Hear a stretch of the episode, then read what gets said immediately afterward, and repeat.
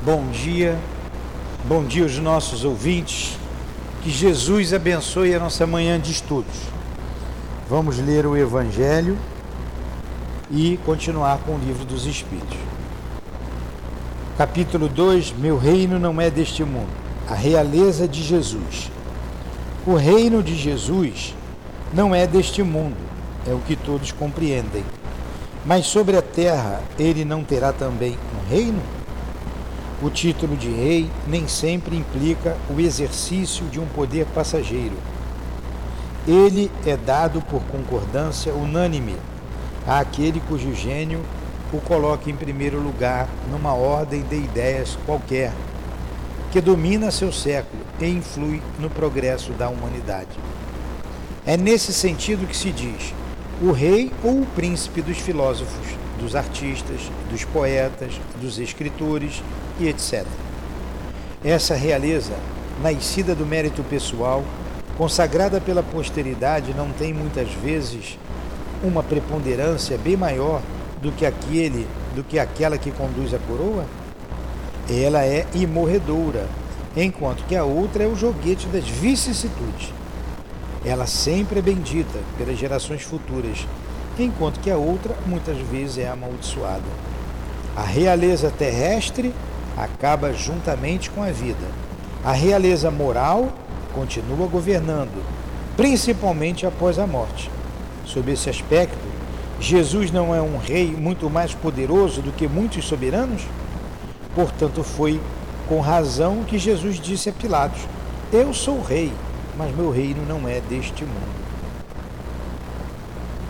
Amado Jesus, Aqui estamos reunidos em Teu nome, em nome de Deus, para estudarmos a doutrina espírita, o livro dos Espíritos, a principal obra da codificação que o nosso Kardec nos trouxe. Abençoado seja este momento de estudo. Pedimos que permitas invocarmos em Teu nome o nosso Kardec, o nosso patrono Eurípides Barçanufo, e os espíritos guias que puderem estar junto a nós, que participaram deste livro, a nos inspirar para compreendermos o manual de sobrevivência na vida, na terra, o livro dos espíritos. Em nome desses espíritos amigos e irmãos, em nome do altivo e da direção espiritual da nossa casa de amor, em nome do amor, em nome do nosso amor, Lourdinha, mas do amor de Deus e do teu amor acima de tudo, Senhor, que damos por iniciados os estudos da manhã de hoje. Que assim seja. Graças a Deus. Então vamos lá.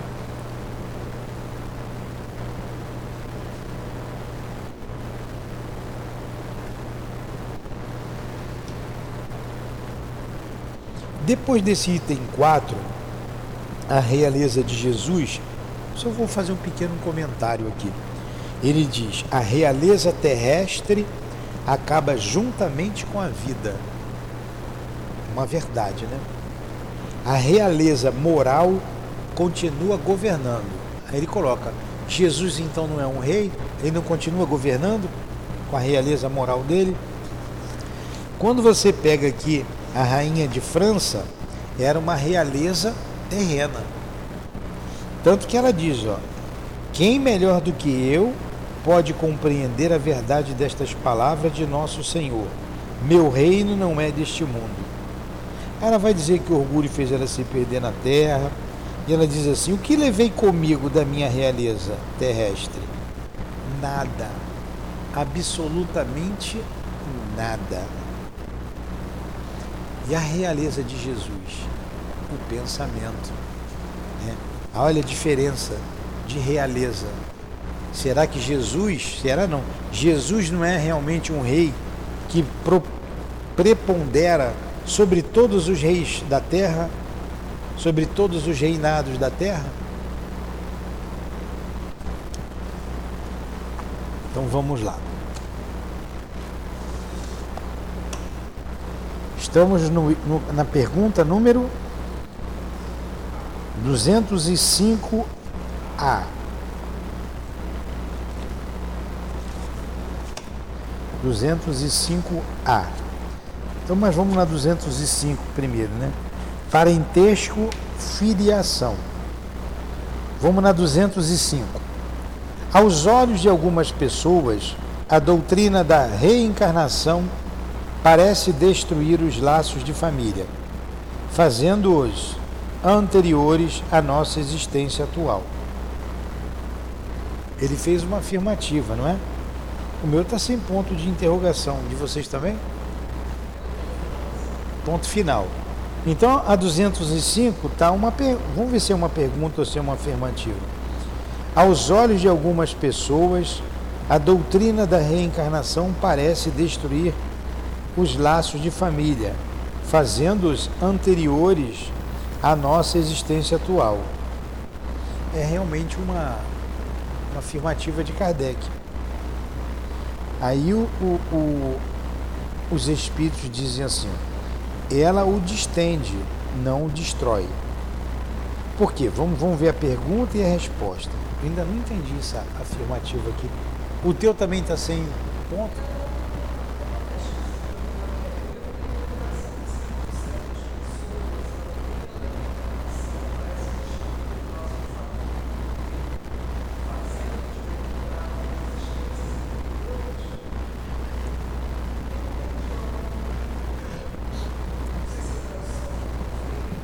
Eu acho que deve ser uma pergunta mesmo. Eu não sei se é. Vamos ver. Então vamos tentar entender aqui a pergunta ou afirmativa de Kardec. Aos olhos de algumas pessoas, a doutrina da reencarnação destrói os laços de família. E por que, que ele está fazendo essa. Aí é uma afirmativa, tem uma vírgula ali. Por quê? Olha, a pessoa que é adepto à unicidade das existências. Pô, se eu reencarnar, então eu não vou estar mais com meu pai, nem com a minha mãe. Mas eu amo esse pai, eu amo essa minha mãe, eu amo a minha mulher, eu amo o meu marido, eu amo o meu filho. Se eu reencarnar, não vou estar mais com quem eu amo. Muita gente diz isso. Aí é que vem a, a, a, a pergunta é o seguinte, o afirmativa fazendo-os anteriores à nossa existência natural, atual. Aos olhos. Então, vai destruir os laços de família. Vamos, vamos deixar a afirmativa, a pergunta final, e vamos para a resposta dos espíritos, que a gente vai entender. Então, olha só, em vez em vez de destruir, ela distende. Por quê? Porque nós pertencemos a uma família espiritual, ó, sendo a parentela baseada em afeições anteriores, os laços que unem os membros de uma mesma família são menos precários. Ela aumenta os deveres da fraternidade, visto que o vosso vizinho ou vosso criado pode encontrar-se um espírito que tenha sido ligado a vós pelos laços do sangue. Olha só, vamos, vamos, pela resposta a gente entendeu. Então, em vez de restringir a reencarnação, os laços de família, ele distende, ele aumenta. Porque o meu vizinho pode ter sido uma pessoa cara numa encarnação atrás. E como a gente é colocado nos lugares por afinidade, o magnetismo nos liga, nos atrai uns aos outros. Só sobe num avião que vai cair quem tem que morrer. Né? Tem gente que briga para entrar no voo e não consegue. O avião vai e cai. Aí ele, pô, estava brigando para morrer, não era a vez dele. Então o magnetismo junta as pessoas é, em pontos. Você vai morar em lugares vizinhos, você tem afinidade, teve ligação, casa espírita. Então, você hoje pertence a uma outra família consanguínea, mas aquela pessoa já pertenceu à sua família consanguínea também. E mais, ele por quê? Porque ele pertence à sua família espiritual. Então a gente vem sempre naquele grupo, em torno daquele grupo. Então, em vez de restringir, ele distende, ele aumenta. Entenderam? Entenderam? Muito bem. Aí ele faz uma subpergunta, subpergunta A. Todavia, ela diminui a importância que alguns dão à sua filiação. Quer dizer, eu, eu sou bisneto de Pedro II. Tem um aí que é deputado, né? Que foi neto de Pedro II, não tem? Eu sou neto da princesa Isabel. Fui irmão, fui, fui sou bisneto lá de Pedro II, um exemplo. É o que ele está dizendo. Isso diminui a importância que alguns dão à sua filiação, a árvore genealógica, né? Genealógica, genealógica. Já que se pode ter tido como pai um espírito que tenha pertencido a uma outra raça ou vivido numa condição inteiramente diversa. Aí ele diz aqui, é outra afirmativa. É verdade. Mas esta importância está fundamentada no orgulho, o que a maioria honra nos seus antepassados. O que a maioria honra nos seus antepassados são os títulos, a classe social, a fortuna. Então, é, eu sou bisneto aqui de Pedro II. Mas o que, que me faz sentir bisneto de Pedro II? Orgulho. Meu avô, meu bisavô foi um imperador. Estou pegando um exemplo aqui fortuito. Eu pertenço a essa linha. Mas que linha? Somos espíritos independentes. A gente não vê numa família nascer espíritos elevados, espíritos importantes e também espíritos medíocres? Jesus tinha irmãos. Quem eram os irmãos de Jesus? Tanto que ele diz aqui: Eis aqui minha mãe, meu pai meus irmãos. Todo aquele que faz a vontade do meu pai, este sim é meu irmão, minha mãe meu pai. Ele não estava desprezando os laços de família, mas a mãe dele e os irmãos dele não compreendiam Jesus. Tanto que ele foi, eles foram lá pegar Jesus, tirar Jesus dali, porque eles achavam que Jesus, ó. Né? Eles dizem assim, ele perdeu o juízo. Sabe que ele estava doido, que ele tinha perdido o juízo. Mostra o quê? Que nem a sua mãe, né, com toda a elevação desse espírito, compreendia a verdadeira missão do Cristo. Poxa, e era mãe. Os irmãos a gente não sabe nem quem foi, nem cita nome. Só fala os irmãos. E não tem ideia, a gente não tem notícia que nenhum deles seguiu a Jesus. Nenhum deles seguiu a Jesus. Aí vem aquela história que Maria Santíssima concebeu do Espírito Santo, nunca foi tocada por um homem, blá blá blá blá blá blá. É conversa fiada. Isso aí é para você elevar um, um, fazer de Jesus um Deus. E sabemos que Jesus não é Deus. Não é Deus.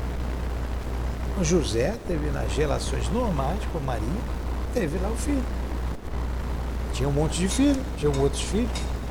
Ele fala irmãos. Irmãos pode ser dois, pode ser três, né? pode ser cinco. É igual que vem uma curiosidade.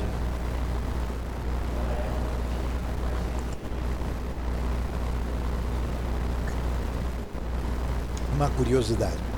O Diego, quantos são os reis magos? Três.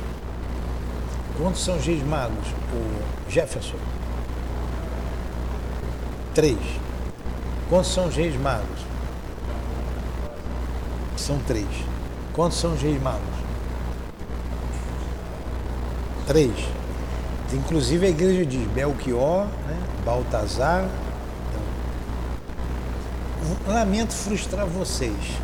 Que os reis magos nem eram reis e nem eram três.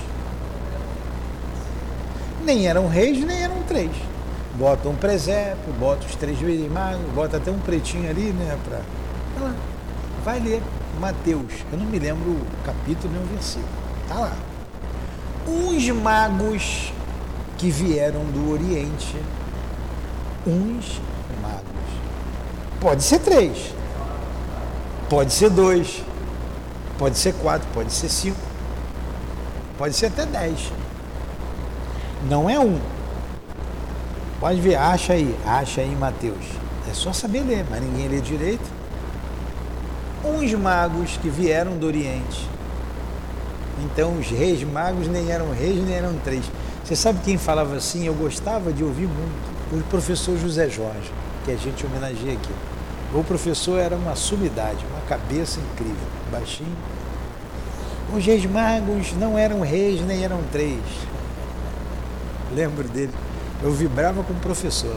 Eu vibrava. Ele está sabendo disso agora. Eu gostava de ver o professor falar.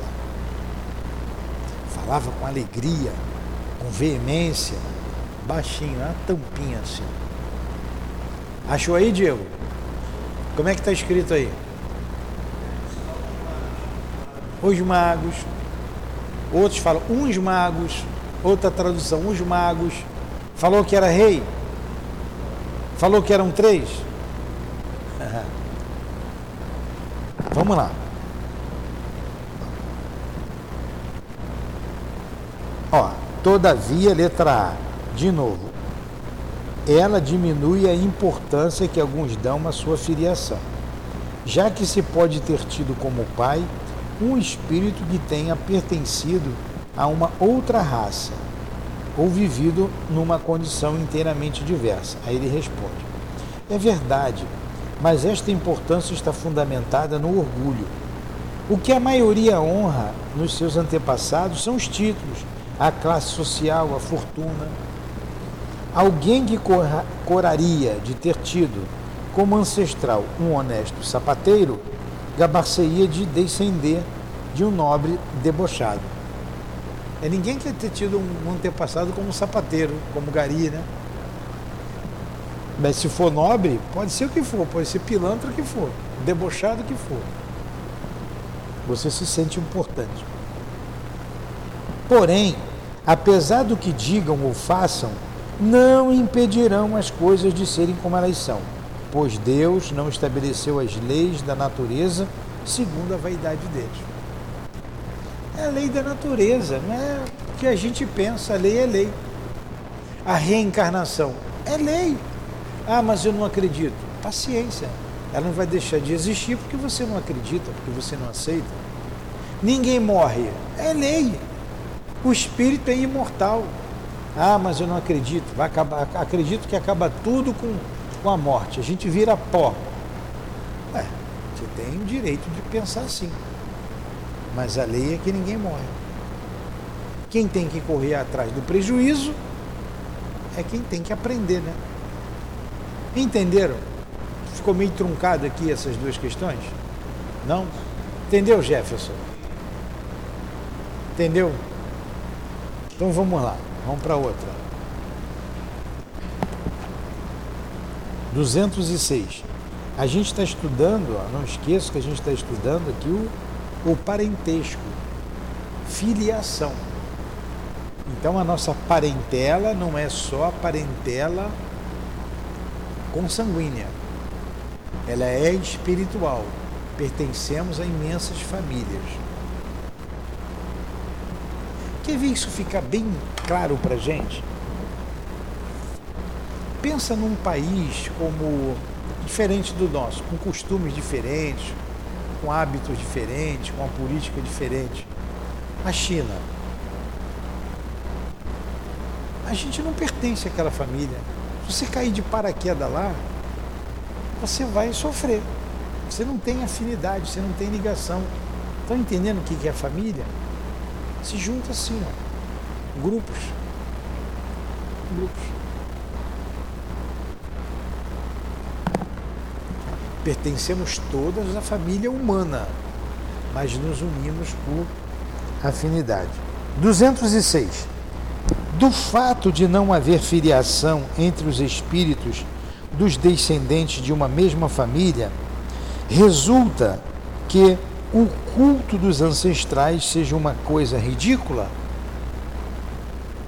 Entenderam a pergunta? Né?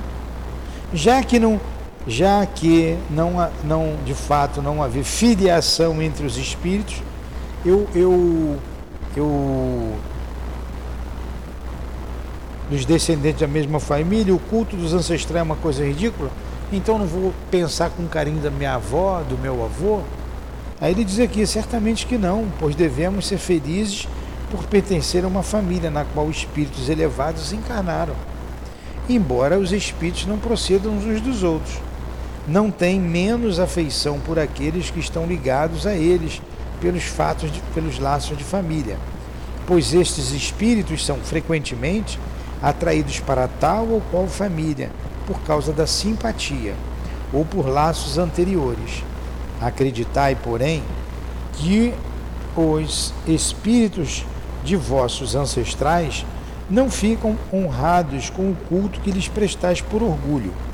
O mérito deles não se reflete sobre vós, senão quando vos esforçais para seguir os bons exemplos que eles vos têm dado. E é somente então que vossa lembrança pode não apenas lhes ser agradável, mas até lhes ser útil. Tá? É, então, não é porque meu avô foi Dom Pedro, ou foi Pedro Alves Cabral, ou foi o Chico Xavier, ou foi seja lá quem for, o doutor Bezerra, que eu vou me orgulhar disso. E ele vai se orgulhar disso. Agora, se eu fizer esforço para seguir o exemplo dele, o exemplo de, do Chico, o exemplo. Isso é que vai importar. Agora vocês vejam como são as coisas. A gente, quando vê a teoria, acha ela perfeitinha. Aí você vem para a prática. A prática você esquece tudo, você apaga tudo.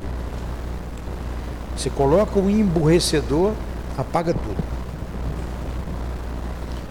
Aí eu me lembrei, a gente vai estudar aqui de novo, lá no Compia, mais para frente. Assim que eu falei com o Valdeci, assim que a gente acabar essas questões morais do livro dos médios, que a gente está entrando, a gente entra naqueles médios falidos, lá dos mensageiros. Tem um médium que ele, que, que aconteceu com ele? Conta, ele pisou na bola aqui na Terra. Foi resgatado de região umbralina, foi levado para o mundo, mundo espiritual lá na colônia e tratado e cuidado por seis espíritos, são seis, né? Cinco ou seis espíritos já tinham dois, cinco espíritos, acho que são cinco. Poxa, os espíritos fizeram de tudo por ele no mundo espiritual, eram amigos, irmãos camaradas. O que, que eles combinam? Esse médium ia vir, ele teria um mandato mediúnico, mandato, não é mandado não, mandado é de prisão, né? O mandato mediúnico ele ia receber esses cinco espíritos, tinha dois, mas esses cinco espíritos, como irmãos, como filhos.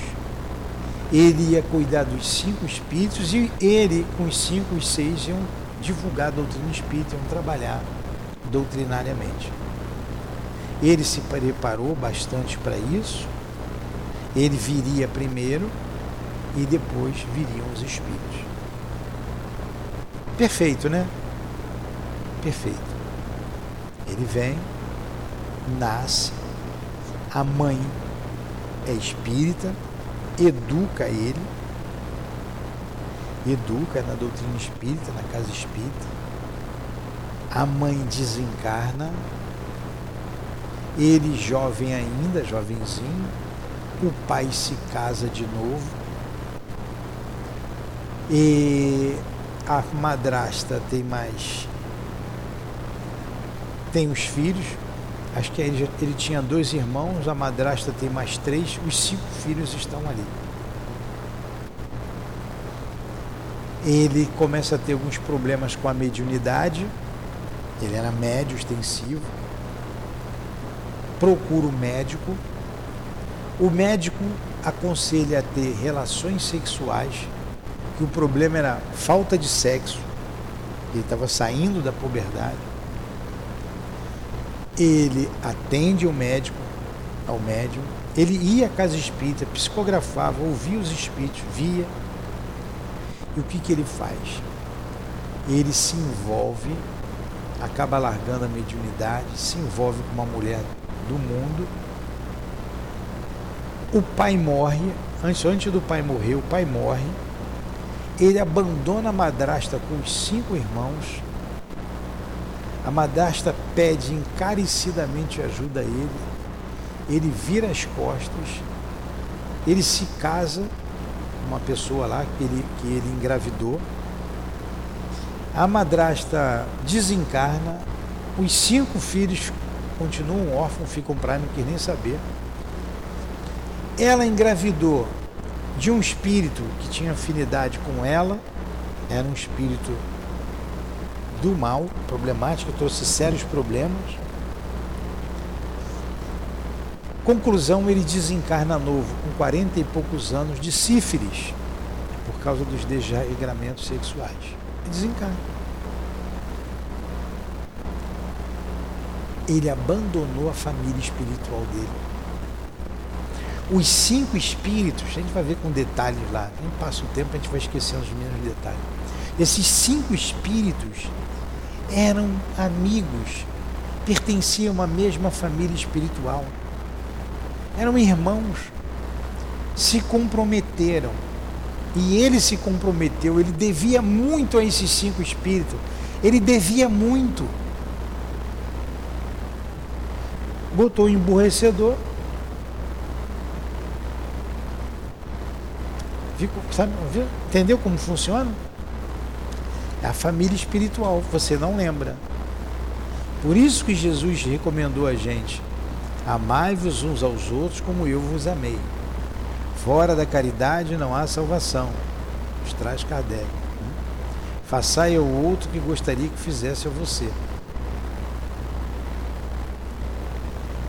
Aí quando você vê um caso daquele como ontem, que eu não vou citar aqui.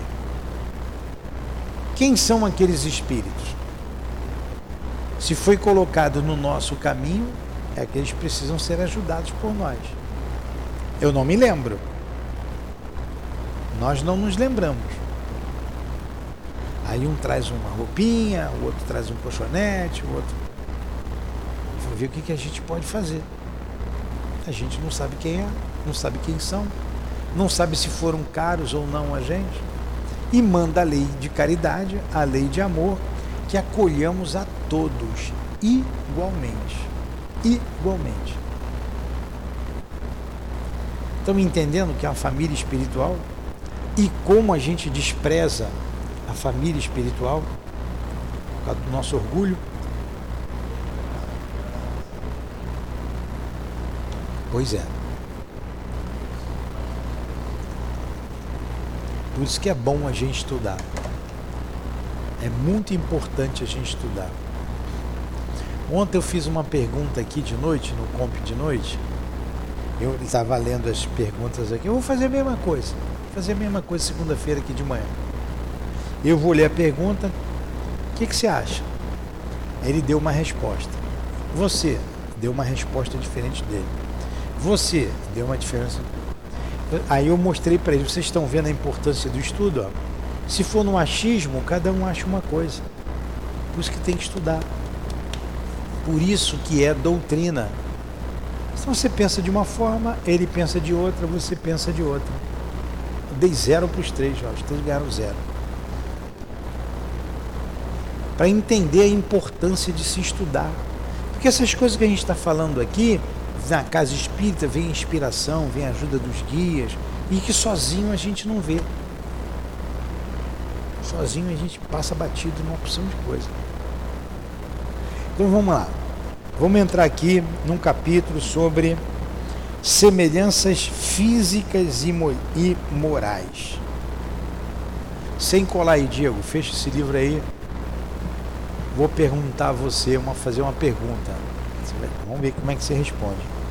Os pais transmitem frequentemente aos seus filhos uma semelhança física. Correto?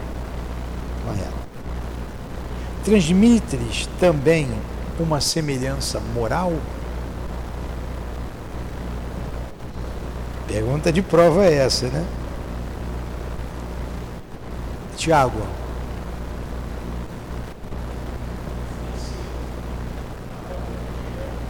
A educação, né? É. Ó, eu dava uma nota maior para o Tiago do que para você. Sabe por quê? Você falou um não sem convicção. Não. Não, claro que não, pô. É, cada um é independente um do outro. Eu não passo a minha, a minha moralidade para o meu filho. Essa tinha que ser a sua postura. Tudo é postura, não é? É postura. Aí é diferente. Não. Ele ficou entre o sim e o não. Sim, influencia. É, não é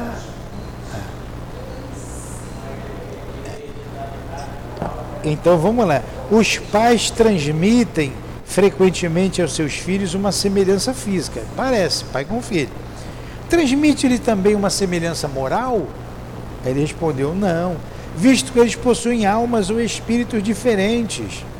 O corpo procede do corpo, o espírito, porém, não procede do espírito. Entre os descendentes das raças apenas há consanguinidade. Aí você tem aquela questão do evangelho, lá, você sabe bem, porque o meu pai comeu uvas azedas, eu vou nascer com dentes trincados, não tem lá? Você sabe que isso, isso me deu culpa quando eu era católico, que quando eu fiz coisa errada, eu falei assim, amanhã eu vou ter filho, essa coisa errada que eu fiz, o meu filho vai pagar por mim.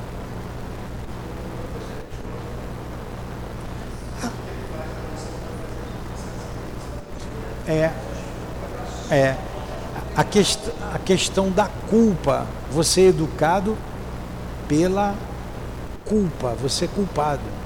Então, se meu pai errou, se meu avô errou, eu vou pagar pelo erro dele.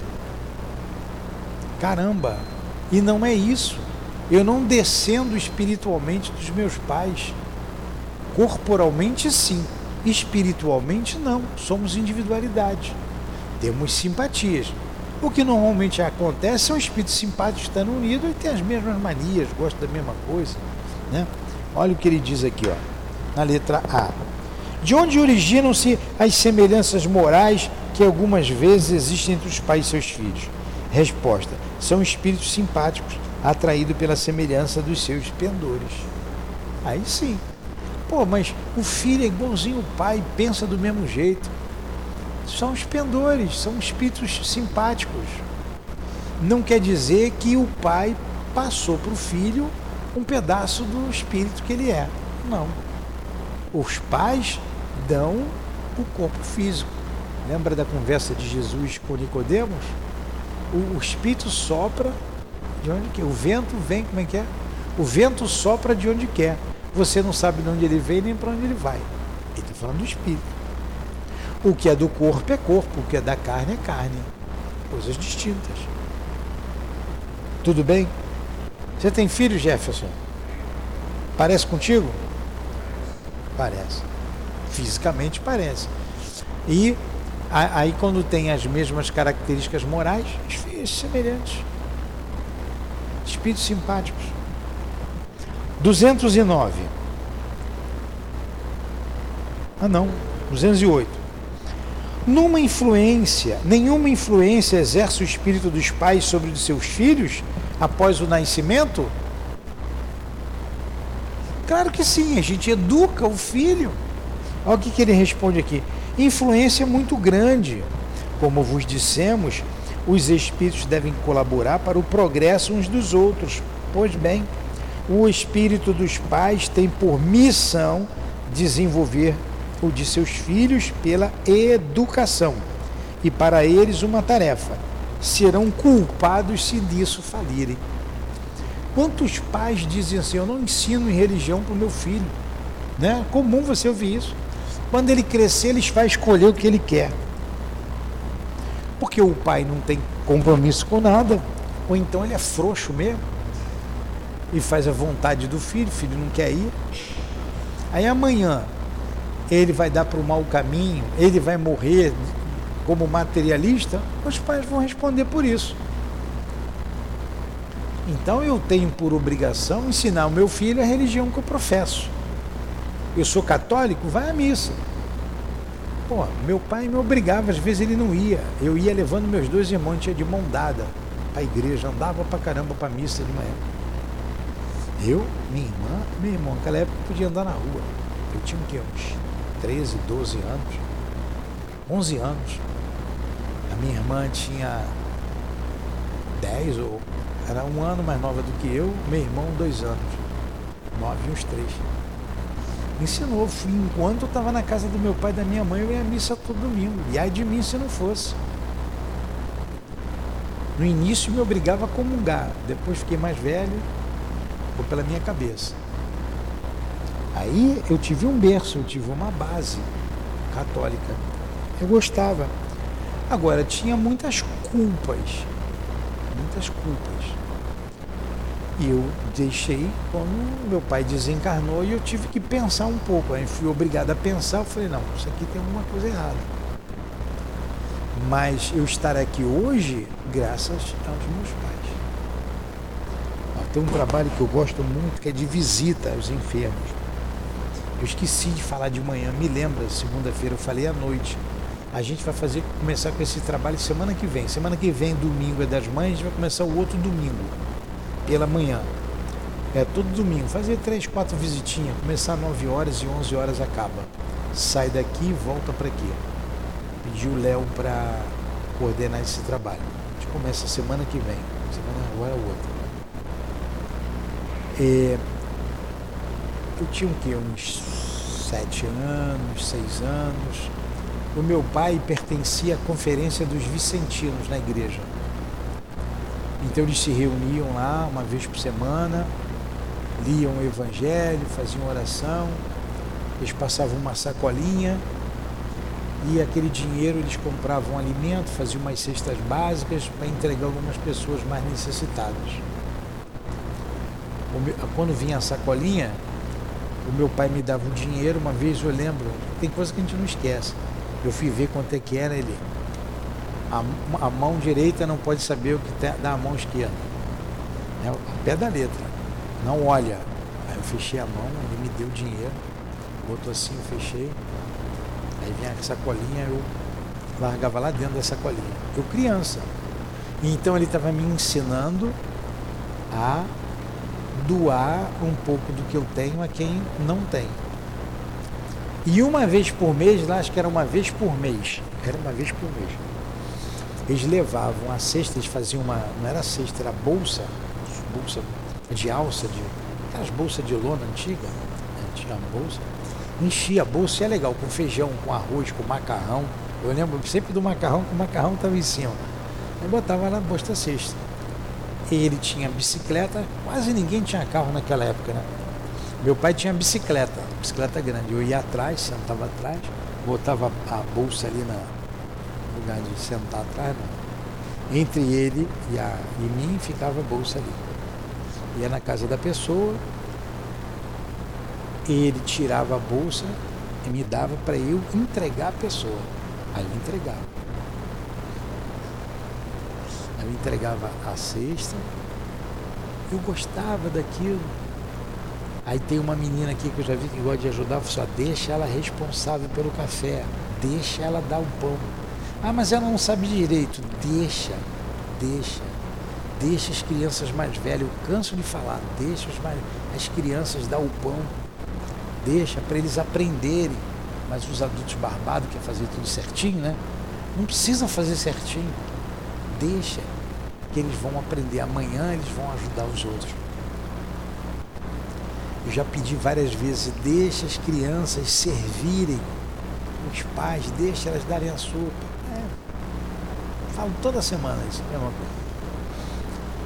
Eles é que tem que aprender. Então aprendi ali. Então o pai tem que educar o filho. Está falando aqui da educação, não estou saindo do tema não. Você tem que educar o filho. Amanhã teu filho é um egoísta, e você não ensinou ele a ser altruísta. Então a, a educação influencia e influencia muito.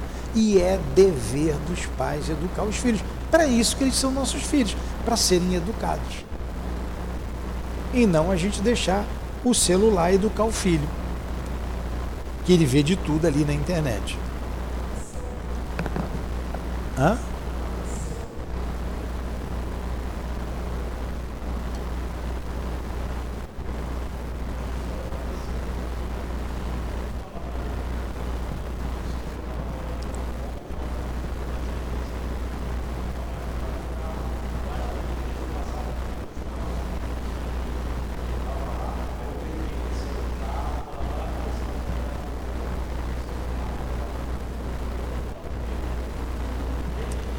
É isso aí. Amanhã ele vai crescer, ele vai querer ajudar na casa espírita. É isso aí. 209. Por que pais bons e virtuosos se originam filhos de natureza perversa? Ou melhor, porque as boas qualidades dos pais nem sempre atraem por simpatia um bom espírito para lhes animar o filho? Resposta. Um mau espírito pode pedir bons pais, na esperança de seus conselhos o dirijam por um caminho melhor, e Deus frequentemente o confia a eles. Às vezes, um espírito rebelde pede para ter um pai rígido, rigoroso, porque ele precisa daquilo. Isso aí. 210. Os pais podem, pelos seus pensamentos e suas preces, atrair para o corpo da criança um bom espírito, de preferência um inferior? Claro que não, né? Claro que não. Podem, porém, melhorar o espírito da criança, a que deram origem e que lhe foi confiada. É o dever deles, é o dever deles. Maus filhos são uma prova para os pais. E quantos a gente vê lá a reencarnação de Segismundo? O pai não queria. O pai o via como um monstro. Tem um monstro querendo me matar. Porque, como espírito, ele lembrava que foi assassinado por aquele que queria ser seu filho. Então, agora, pelas suas preces, você pode melhorar o espírito. Mas você pode ter na família um inimigo seu. Quantos pais, o pai detesta o filho ou o filho detesta o pai. Ou a mãe, não tem? E o, eu peguei uma menina essa semana aí, conversando com ela, ela falou, eu detesto meu pai. Eu tenho nojo dele. Eu não gosto dele. Eu não sei por que, que ele não vai embora, que ele não sai de casa, que ele não volta mais. Nossa. Então ela traz aquele sentimento de antipatia lá do passado, não é de agora não. Não é de agora. Vamos lá. 11, mano. 211. De onde se origina a semelhança de caráter que existe frequentemente entre dois irmãos, principalmente entre gêmeos? Resposta: Espíritos simpáticos que se aproximam por semelhança de seus sentimentos e que ficam felizes por estarem juntos.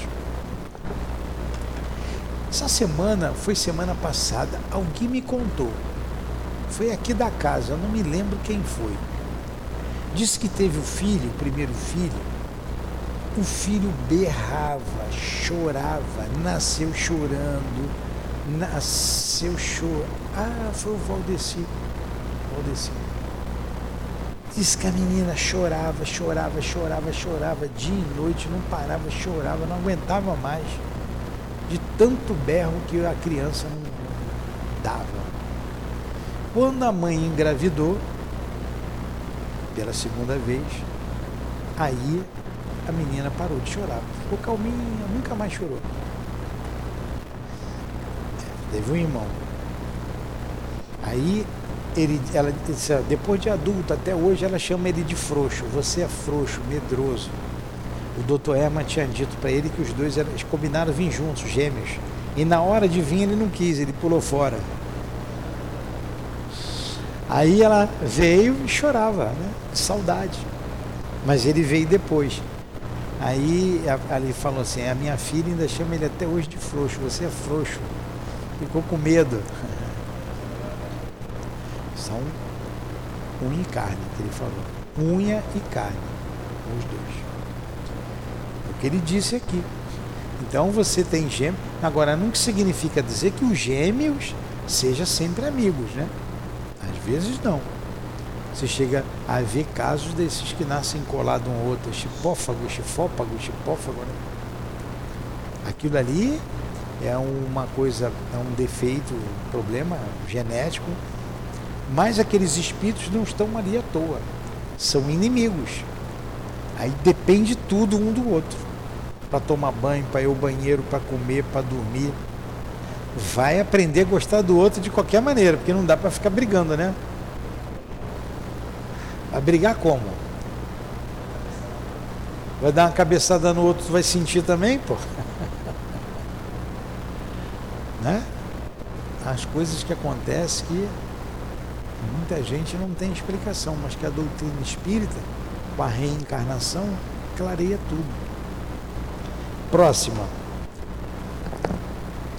Nas crianças cujos corpos são ligados e que têm alguns órgãos comuns, há dois espíritos, ou melhor, duas almas? Resposta: sim, mas a semelhança entre elas faz com frequência que pareça uma só aos vossos olhos. É isso que a gente acabou de falar. São dois espíritos ali.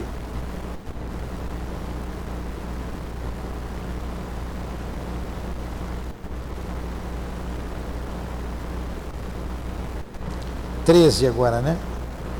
Visto que os espíritos encarnam nos gêmeos por simpatia, de onde se origina a aversão que, algumas vezes, vemos entre esses últimos eu conheci dois irmãos, eu era tinha uns 15, 16 anos, eu me lembrava bem, depois né, gente mudou, era parente distante do meu pai, era o Pedro e o Paulo, acho que todos os dois já morreram. Mas eram muito iguais. Igualzinho, eu tinha dúvida, eu não sabia quando era um, quando era outro, eu não sabia. Fisicamente, maneira de falar. Tinha um que enrolava as pessoas e botava a culpa no irmão. Não foi eu não. Aí ia cobrar, não, foi meu irmão. Um jogava pro outro. Não, não fui eu não. Mas eram muito parecidos os dois. É até engraçado, né, quando você vê isso, muito parecido. Aí ele está perguntando, de onde nasce a versão às vezes? É gêmeo e tem a versão. Esses dois não tinham a versão, não. Agora ele, aí ele colocou aqui, ó. É, não é uma regra que entre os gêmeos haja apenas espíritos simpáticos maus espíritos podem querer lutar juntos no palco da vida, a ponto de nascer ligado um ao outro, aprender a gostar um do outro.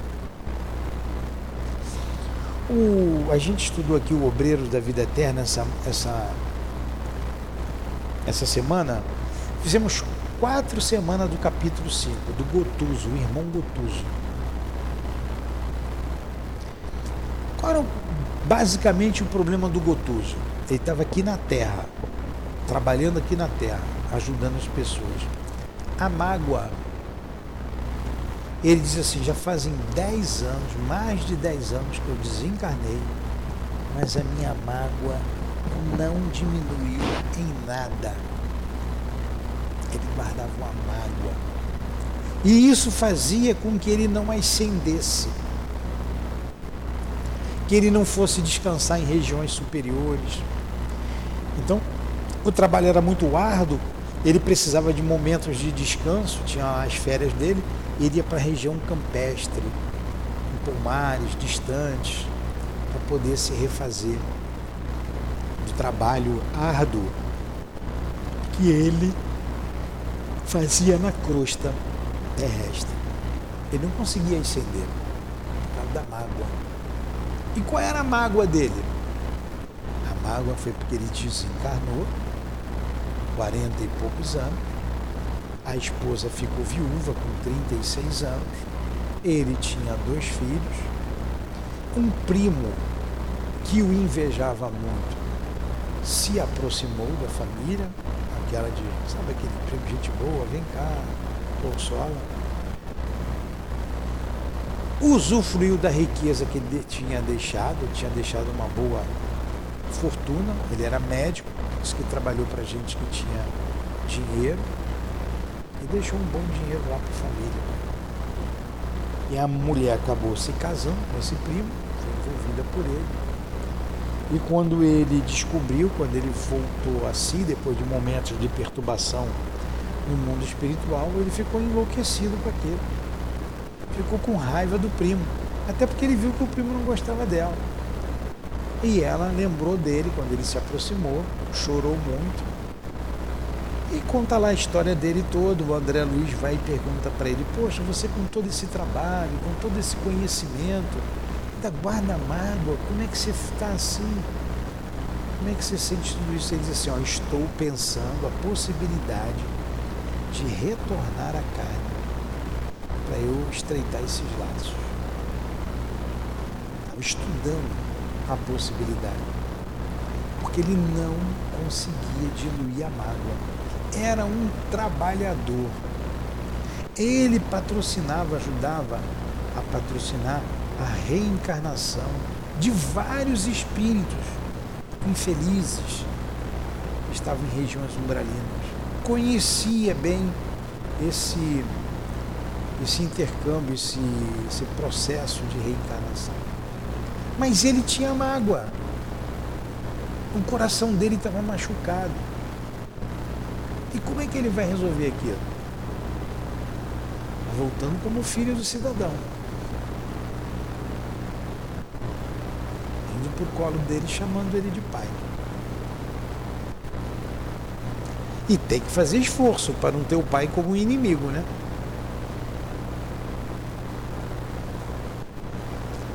Eu tenho um amigo, vou chamar um dia para ele vir fazer palestra aqui, eu gosto dele, lá do Leão Denis.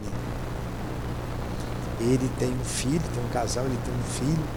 Dizia para mim, ele e a mulher dele, conheço os dois, são meus amigos. Vou falar o nome dele aqui não. Mas ele dizia assim, ó, o meu filho é meu inimigo, é meu inimigo. Eu faço de tudo por ele. Ele me detesta.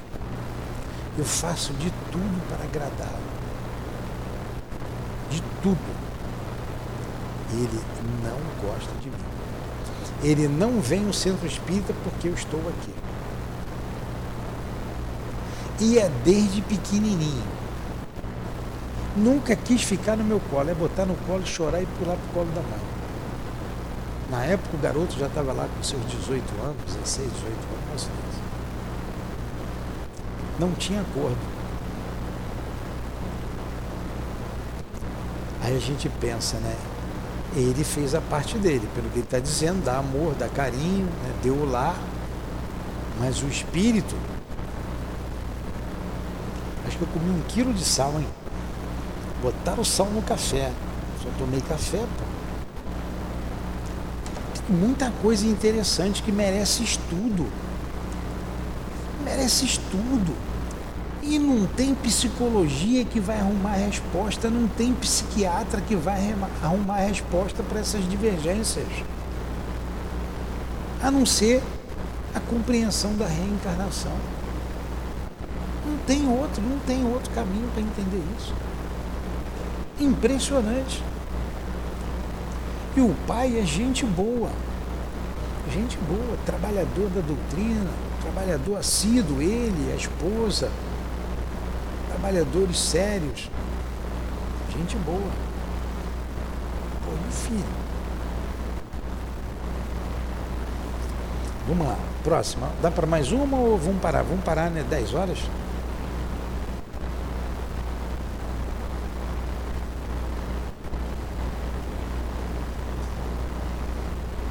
Paramos em qual questão? 14? 13 ou 14, Tiago?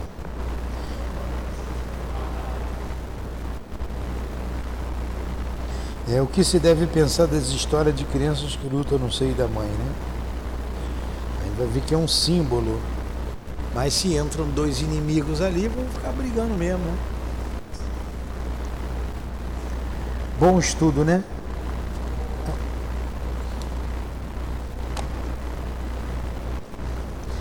Alguma pergunta? Então vamos lá para a nossa prece. Dez horas e zero segundo.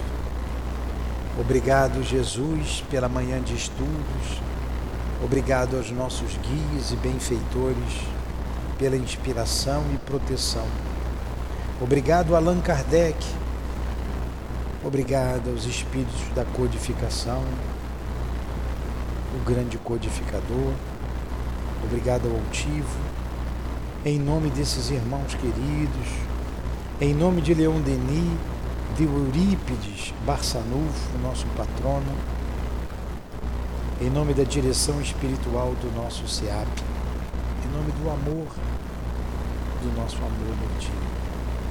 Pedimos a Ti, Jesus, e a Deus, nosso Pai Todo-Poderoso, a permissão para encerrarmos os estudos da manhã de hoje, aqui no SEAP. Que assim seja. Graças a Deus.